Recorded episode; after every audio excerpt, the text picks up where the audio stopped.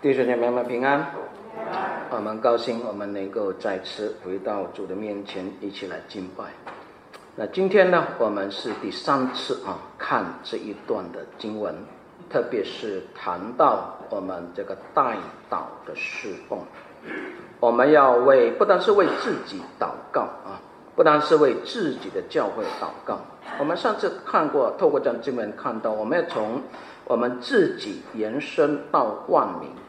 我们要从自己的教会延伸到我们的国家政府，为政治人物来祷告。为什么我们要这样做？特别是啊，要为万民恳求、祝谢、代求。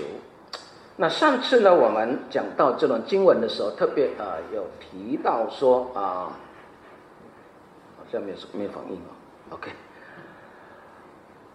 为这个未得之民来祷告，那其中一个方法呢，那就是我们可以透过啊这个穆斯林斋月的时候，那我们呃在他们进食的时候，我们特别为他们的归主来祷告。那这个运动呢，已经好多年了哈。那我们教会呢，在参与呃这个运动的过程里面，也连续到今年第五年了啊。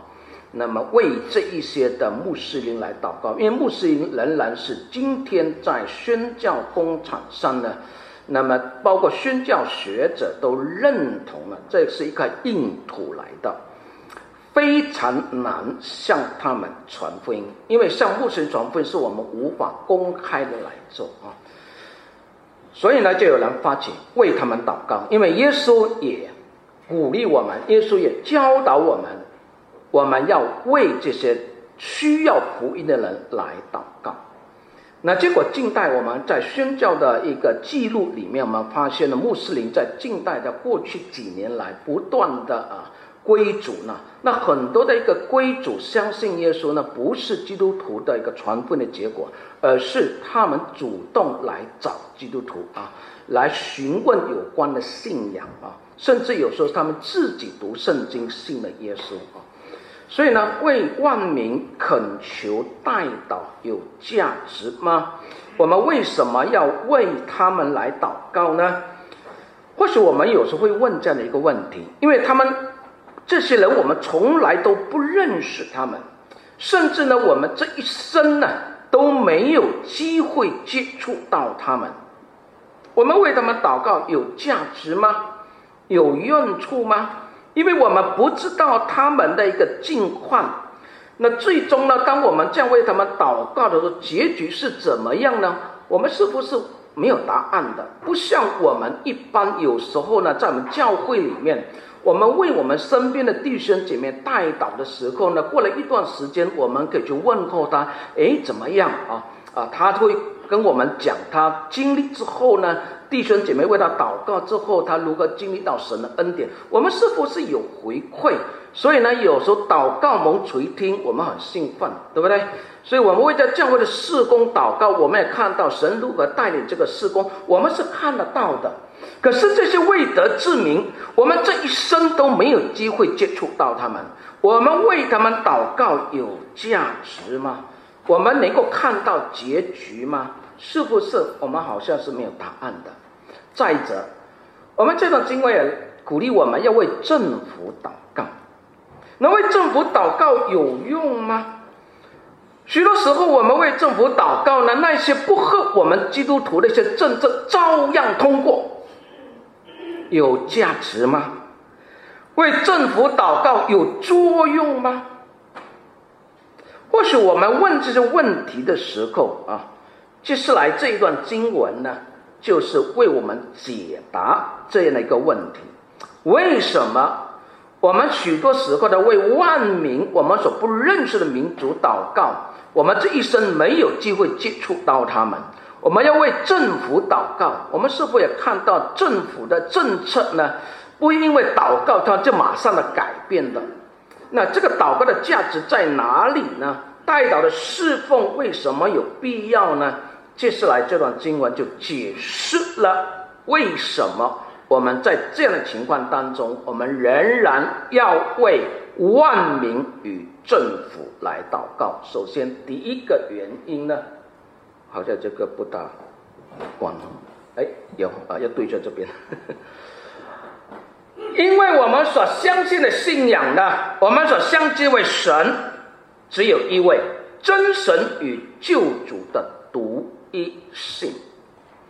提摩太前书这段经文教导我们呢，要为万人恳求、祷告、代求、祝谢，为君王和一切在位的，我们都要为他们祷告。第五节呢，到了第五就提供了一个理由啊，在这里呢就开始说，因为只有一位神，只有一位上帝。而在上帝和人中间，只有一位中保，这是不是提供了在以上的一个劝勉的一个基础跟理由？为什么我们要为万民恳求、祷告、代求、祝谢？为什么我们要为在上掌权者政府来祷告？因为只有一位神。在神和人中间，只有一位的中保，而这一位神呢，他更愿意万人得救的神。这位神也是掌管君王的心的神。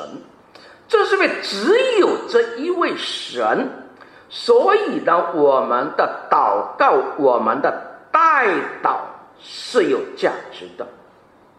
如果很多神，祷告就会变成困难。我们要弄清楚哪一位神管什么东西，我们要为那座神来祷告，向那神祷告。所以中国民间的信仰里面多神，那你每一件事你要将对的对象求才是可以的，求错了是不行的。就好像我们今天办事，去到政府部门，不是每一个政府部门能够帮你办那件事的，你要找对部门，那个部门才能够帮你完成那件事情。所以，如果神很多的话呢，你会发现我们的祷告就会困难了，因为只有一位神，所以呢，我们万事都可以带到这位神的面前求，因为这位神掌管万事。万故，所以呢，我们只向他求就可以了。那提摩太呢，是在以弗所牧养教会，那里的会众呢，有两种不同的群体，一种是犹太人，一种是外邦人。保罗在这里强调神的独一性跟中保的独一性。其实呢，是要帮助提摩太去面对他的会众。首先呢，强调神的独一性，那是面对以弗所教会的外邦人，因为外邦人呢是多神信仰的。保罗传福音到以弗所的时候呢，以弗所人崇拜的是迪米丢神，甚至整个小这个亚细亚。都为这位女神，都受这个女神的信仰所影响。的。那当时呢，有一个制造这个亚底米神的银矿的一个银匠，就出来反对保罗啊。按照以弗啊这个使徒行传啊第十九章那里啊，特别讲到说，这保罗呢，不但在以弗所。也几乎在亚细亚全地引诱迷惑许多人说，人手所做的不是神，这是你们所听见啊、呃、所看见所听见的，这样不独我们这事业被人藐视，就是大女神雅底米的庙也要被人轻忽。连亚细亚全地和普天下所敬拜的大女神的威荣也要消灭了。意思是保罗把福音传到了这以弗所的这，威胁着以弗所当时的传统的一个信仰。结果呢，因为这个耸动了众人呐、按照《石头形状》的解解释来说，众人怒气天旋，全全城轰动，要抓拿保罗。在这个大环境当中，保罗传福音到了以弗所，当中当然有人信了耶稣。所以呢，这个雅底女神哦，是整个亚细亚当时影响最大的一个信仰。而回传到以佛所的时候呢，他们这个信仰是不是面对的挑战？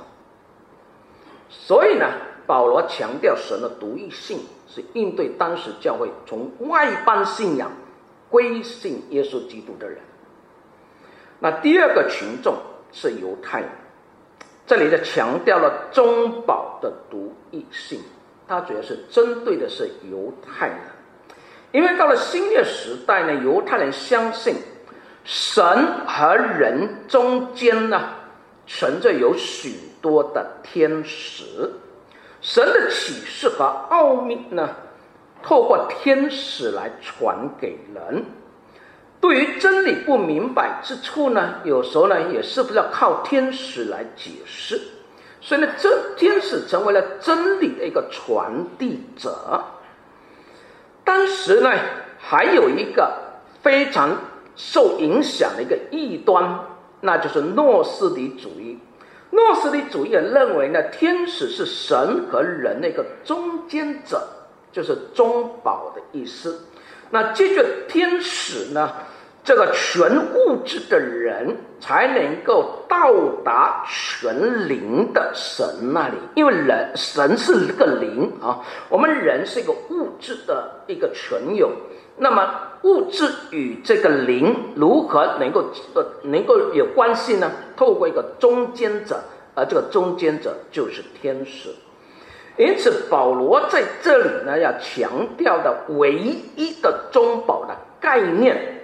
是应对当时的犹太人的一个普遍的一个思想，跟当时的一个异端。因此，保罗在这里说，在神和人中间只有一位中保，那是谁呢？就是降世为人的基督耶稣，只有一位。那在这里强调是降世为人，强调了耶稣基督不是天使。耶稣基督是神取了人的肉身来到这个世间，所以他称他为基督，是弥赛亚。耶稣是人的一个名字。耶稣作为道成肉身的时候呢，他的名字基督耶稣从神呃成为人的那一位。可见提摩太在与佛所牧养教会呢。他面对当时以弗所的这种的多元信仰、多元主义的一个影响，甚至这种多元主义跟我们近代的这种多元主义呢是有一点的相似哈，那就是条条大路通罗马，殊途同归，拜的虽然是不一样的神，但是最终呢是得一样的一个结果。当时是不是有这样的一个思想在其中？那如果是这样的话，任何一个信仰都能够找到这位神的话呢？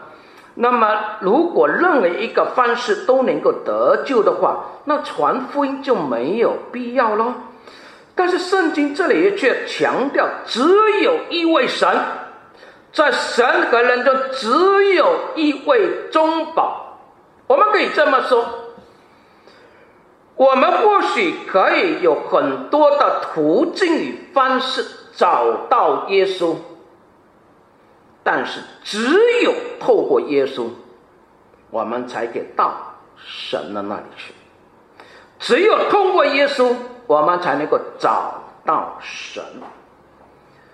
这是圣经的信仰，这是我们基督徒相信的一个信仰。正是因为这样的一个信仰，保罗说。因此，我们为万民祷告是有价值的，为万民祷告是有必要的。也正为只有一位神，这位神是掌管万事万物，也包括了全世界的政权。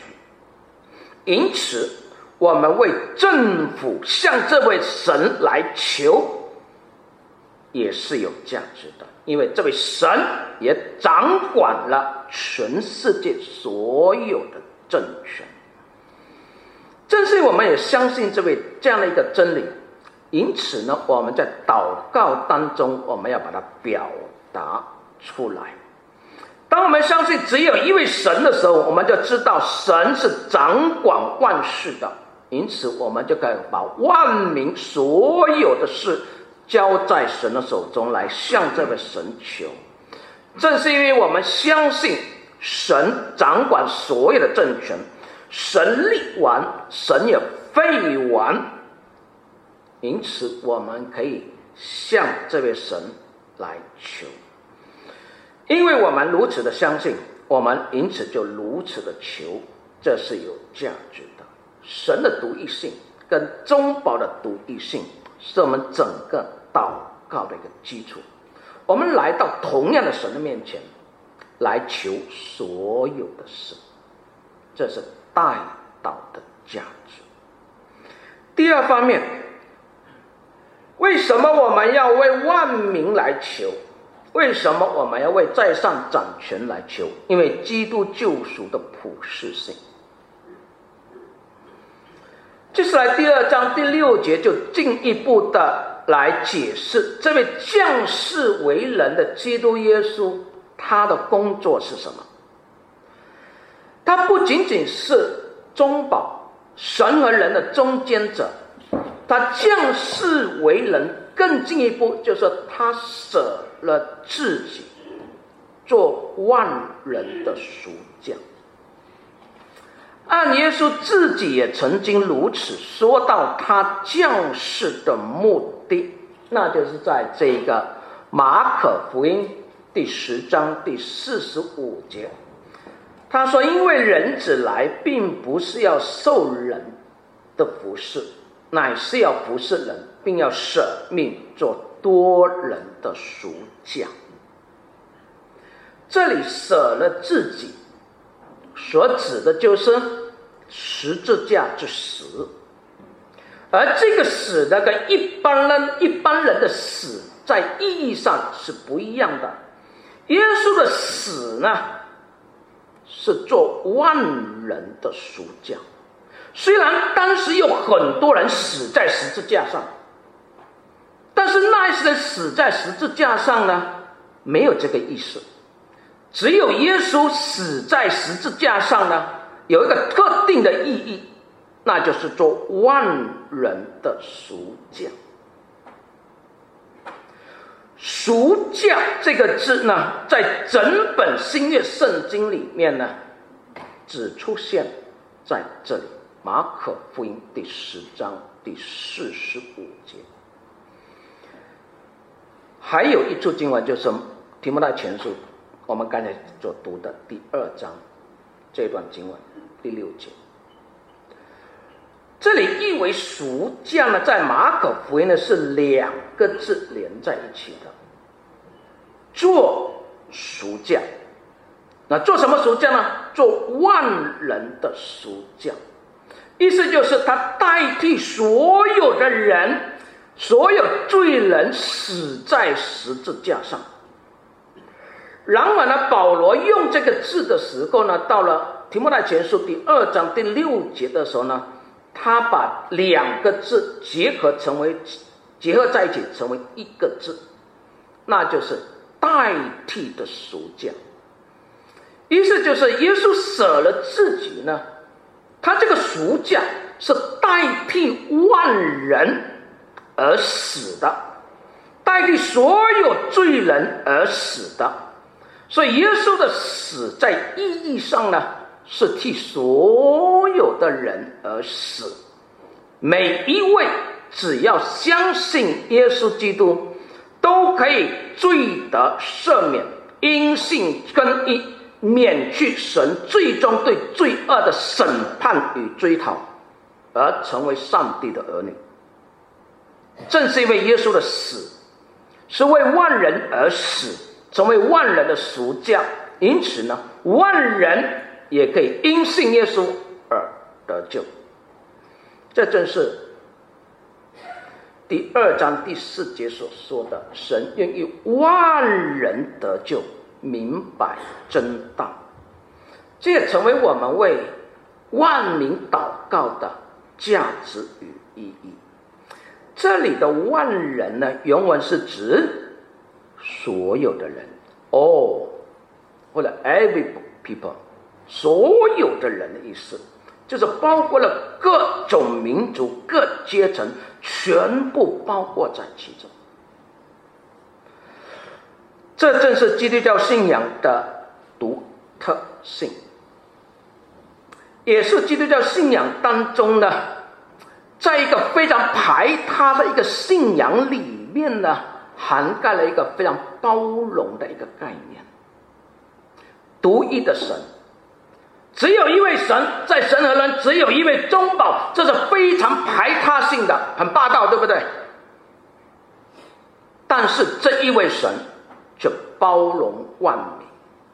神愿意万人得救，神愿所有人得救。耶稣为所有人而死，这一位神，这独一的救主，愿意拯救所有的人。一个很排他的信仰，却是非常包容性的信仰，可以包容所有的人，任何一个民族，任何一个社会阶层，任何一个种族，任何一个肤色，任何一个文化。都可以因信耶稣而得救，所以耶稣虽然身为犹太人，但他不是为犹太人而死，他不是成为犹太人的赎价，他就是成为万人的赎价。在保罗那个时代，犹太人是非常的民族主义的，他们以犹太人自豪。而基督教是从犹太人这个民族主义的一个民族里面出来的，却是胸怀普世。你说奇怪吗？犹太人在耶稣那个时代是非常民族主义的，对其他民族是看不起的。但第一批信耶稣的犹太人，却是胸怀普世的人。你说奇妙吗？这样的一个民族，竟然是能够胸怀普世。所以呢，第六节说，到了时候，这是必证明出来。当时第一批的信徒很多都是犹太人，所以保罗到外邦宣教的时候，一开始也先向犹太人传福音。所以很多的教会第一批信徒都是犹太人，后来外邦人才慢慢的加进出来。所以保罗说，到了时候，这个包容性的信仰是会被证明出来的。其实以弗所教会已经是包括了犹太人跟外邦人，随着基督教的一个广传。直到今天，我们可以看到，其实不必到今天，到那当时第一、第二、第三世纪，我们就可以看到，基督教信仰是万民的信仰，不是犹太人的信仰，它不是单一民族信仰。耶稣的死是为万民、为万人、为每一个人的。正因为耶稣基督的救赎的普世性。因此呢，保罗在这里说：“为万人恳求、祷告、代求、祝谢，是非常有迫切性，因为福音是普世性的。”根据这个呃，美国的这个 Gordon Conwell 这个神学院所制作的二零一六年全球基督教的概况那个数据，就指出呢。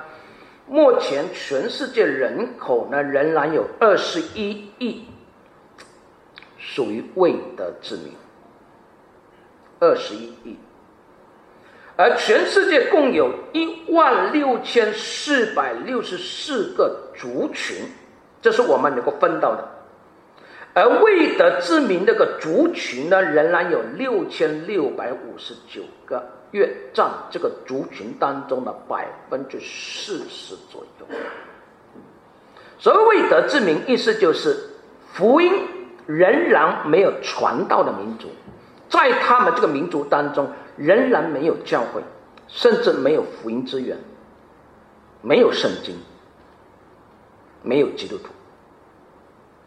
仍然有百分之四十的族群还没有听到福音，这个叫未得之名。因此，我们今天为什么要为万民来祷告？为这些的没有机会、还没有听到福音的民族来祷告，因为耶稣是为万民舍了自己，做了赎价。耶稣的死。是为世界上每一个民族、每一个人。虽然这个信仰的独一性只有一位中保，只有一位救主，是不是非常排他性？但这独一的救主却包容万民，是为万民而死的。因此，我们为万民祷告是有其价值的。第三。为什么我们要为万民祷告，为在上掌权者祷告？因为福音广传了一个使命感，迫使我们，我们要这样做。第二章第七节，圣经这里保罗特别说到：“我为此奉派做传道的，做使徒，做外邦人的师傅，教导他们相信、学习真道。”我说的是真话，并不是谎言。保罗是一个犹太人。而如果我们看圣经，看保罗信主之前，他是一个死硬派的犹太人，在民族的认同上，他是一个典型的民族主义者。可是他相相信耶稣之后，他完全改变了。在相信耶稣之前呢，他甚至以他自己作为一个犹太人。而感觉自豪。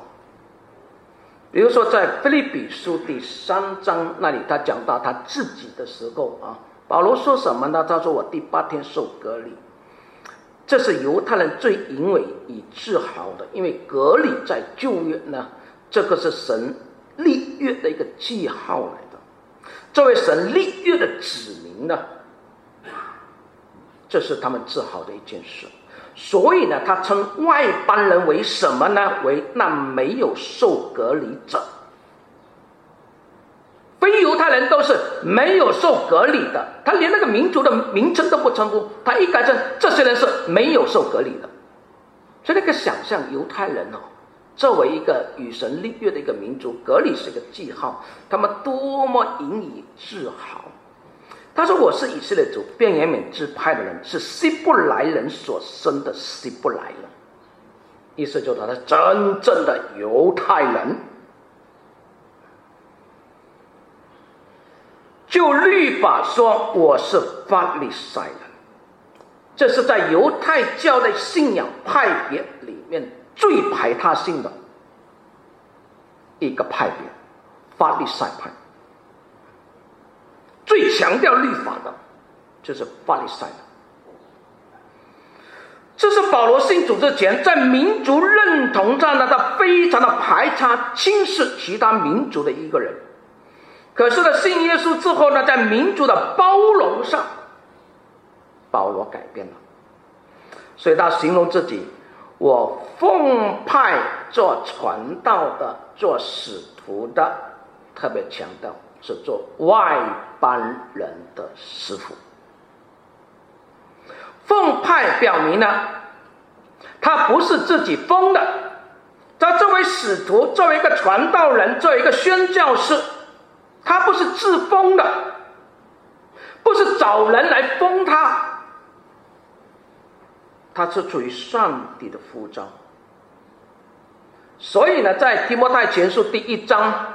第一节，保罗写信的时候，常常都这样讲的：他奉我们救主上帝和我们盼望基督耶稣之命，做基督耶稣使徒的保罗。所以他做使徒呢，不是人封的，是奉着上帝的命令。那保罗这样讲有没有根据呢？自己讲的吗？原来他信主的那一刻，其实他已经领受了一个使命。当时保罗呢是在去大马色的路途当中，耶稣以大光向他显现，他又听到耶稣对他说：“扫罗，扫罗，为什么逼迫我？”保罗就回答说：“主啊，你是谁？”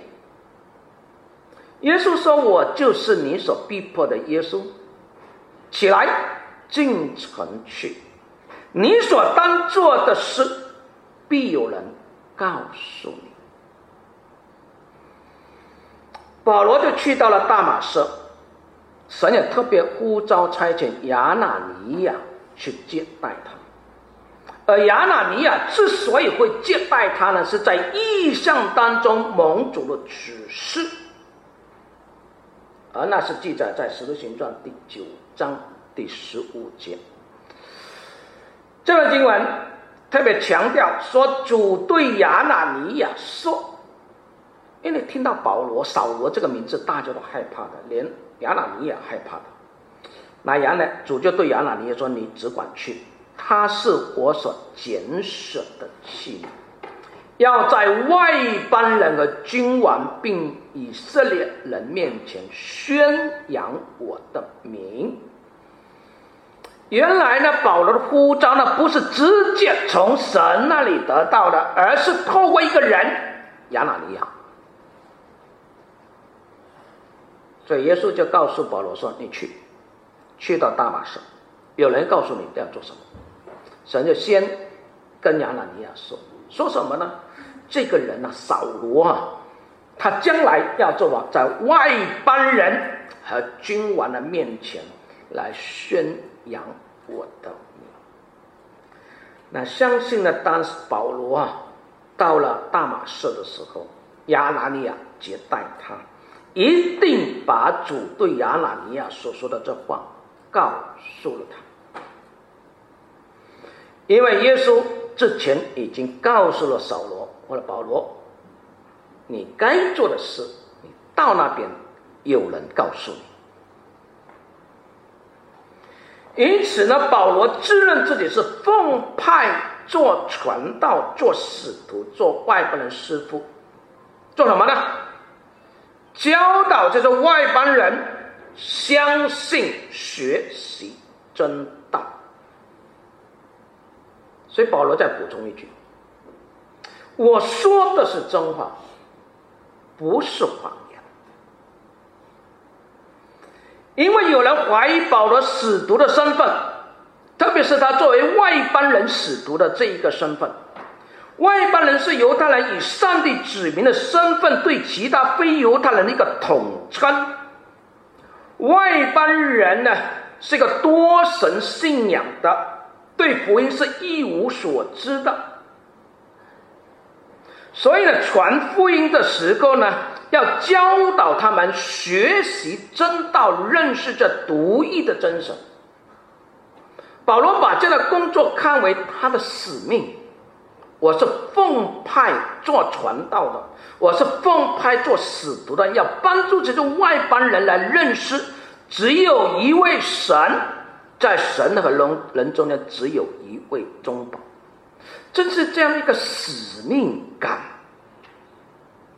保罗呼吁提摩太，提醒提摩太，为万人恳求、祷告、代求、助行，也要为在上掌权的来代求，叫这个信仰，叫福音能够传到外邦人当中，叫多神信仰或无神信仰的人。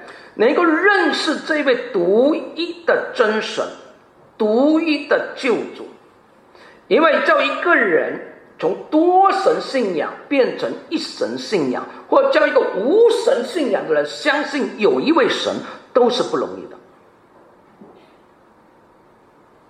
需要什么工作？需要圣灵在他们当中工作，也需要传福音者需要从神而来的智慧，晓得怎样帮助这些人去认识真道。所以保罗说，祷告非常的重要。神改变人的心，不是我们，我们只是一个器皿，把真道传扬出去。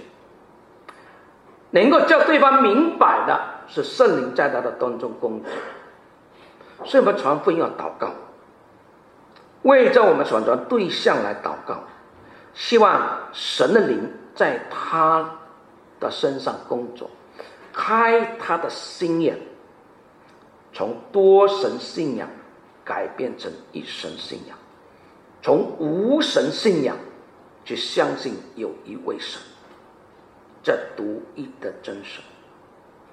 我们这个时代传福音也不容易，特别是一个多元主义、相对主义的一个大环境底下，去相信只有一位神，只有一位救主，真的是不容易的。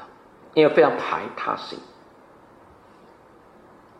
我们在讲的时候呢，就被别人冠上一个政治不正确。你在这个大环境讲一个很霸道的一个信仰，政治不正确。我们现在冠上、扣上一个帽子，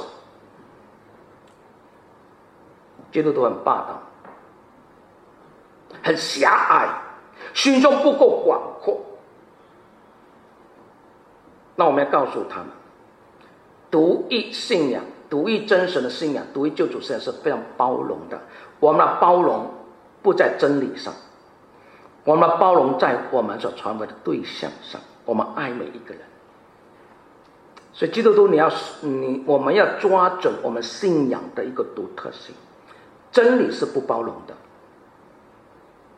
但每一个人，我们应当要包容，我们应当爱每一个人，每一个民族，这是我们的使命感，是福音的一个使命，正是个使命的一个迫切性，使到保罗劝勉提摩太的时候呢，要为此祷告，这是我们的信仰，正为这样的信仰驱使我们在祷告上来表达。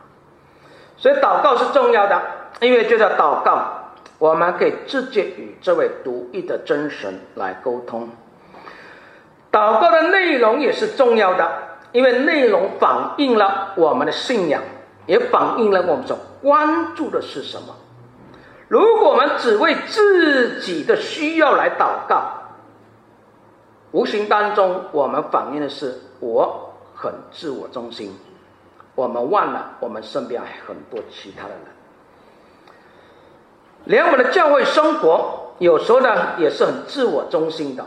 其实有时候当代这个时代的基督徒，有时候呢我们无有意或无意之间呢，我们反映了这种的内向、自我中心。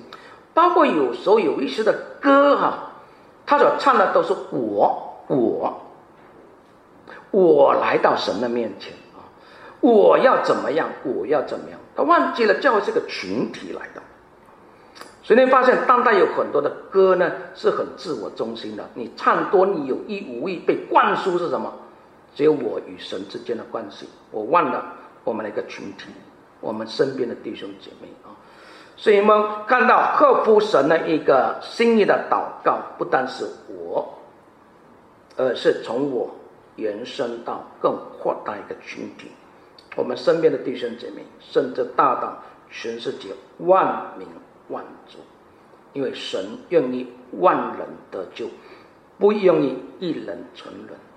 正因为如此呢，我们作为这样的一个信仰的一个跟随者，我们必须要在我们祷告的内容上去反映我们的信仰，因为神与救主只有一位，也因为这位救主。是每一个人。的救主，呃，这福音的迫切性，每一个人都需要耶稣的福音才能够蒙恩得救，因此我们需要为万民来祷告。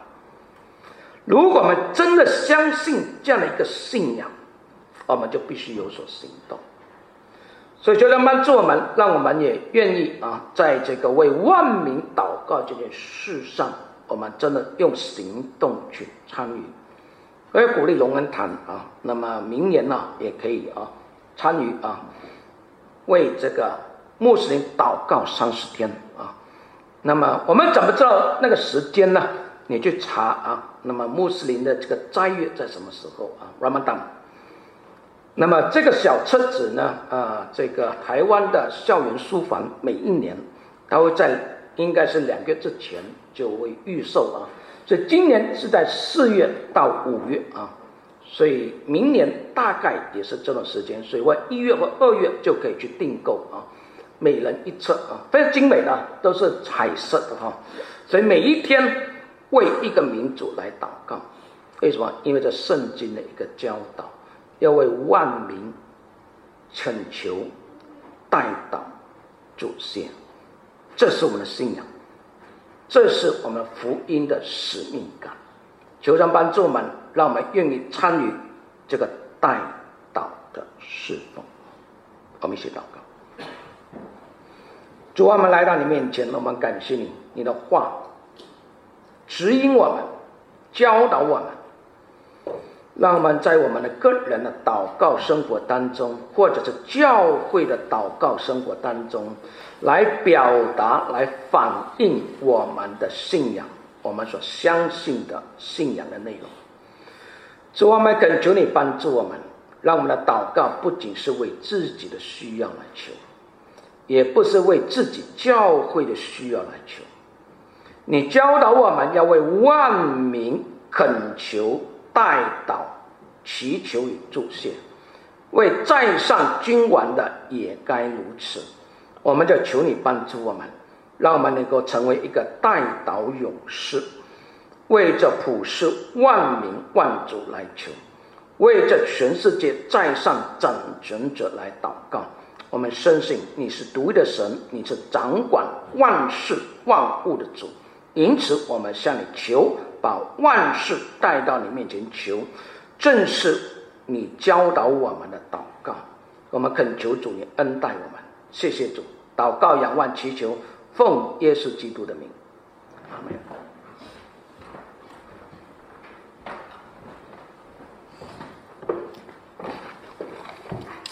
我们用一首诗歌来回应。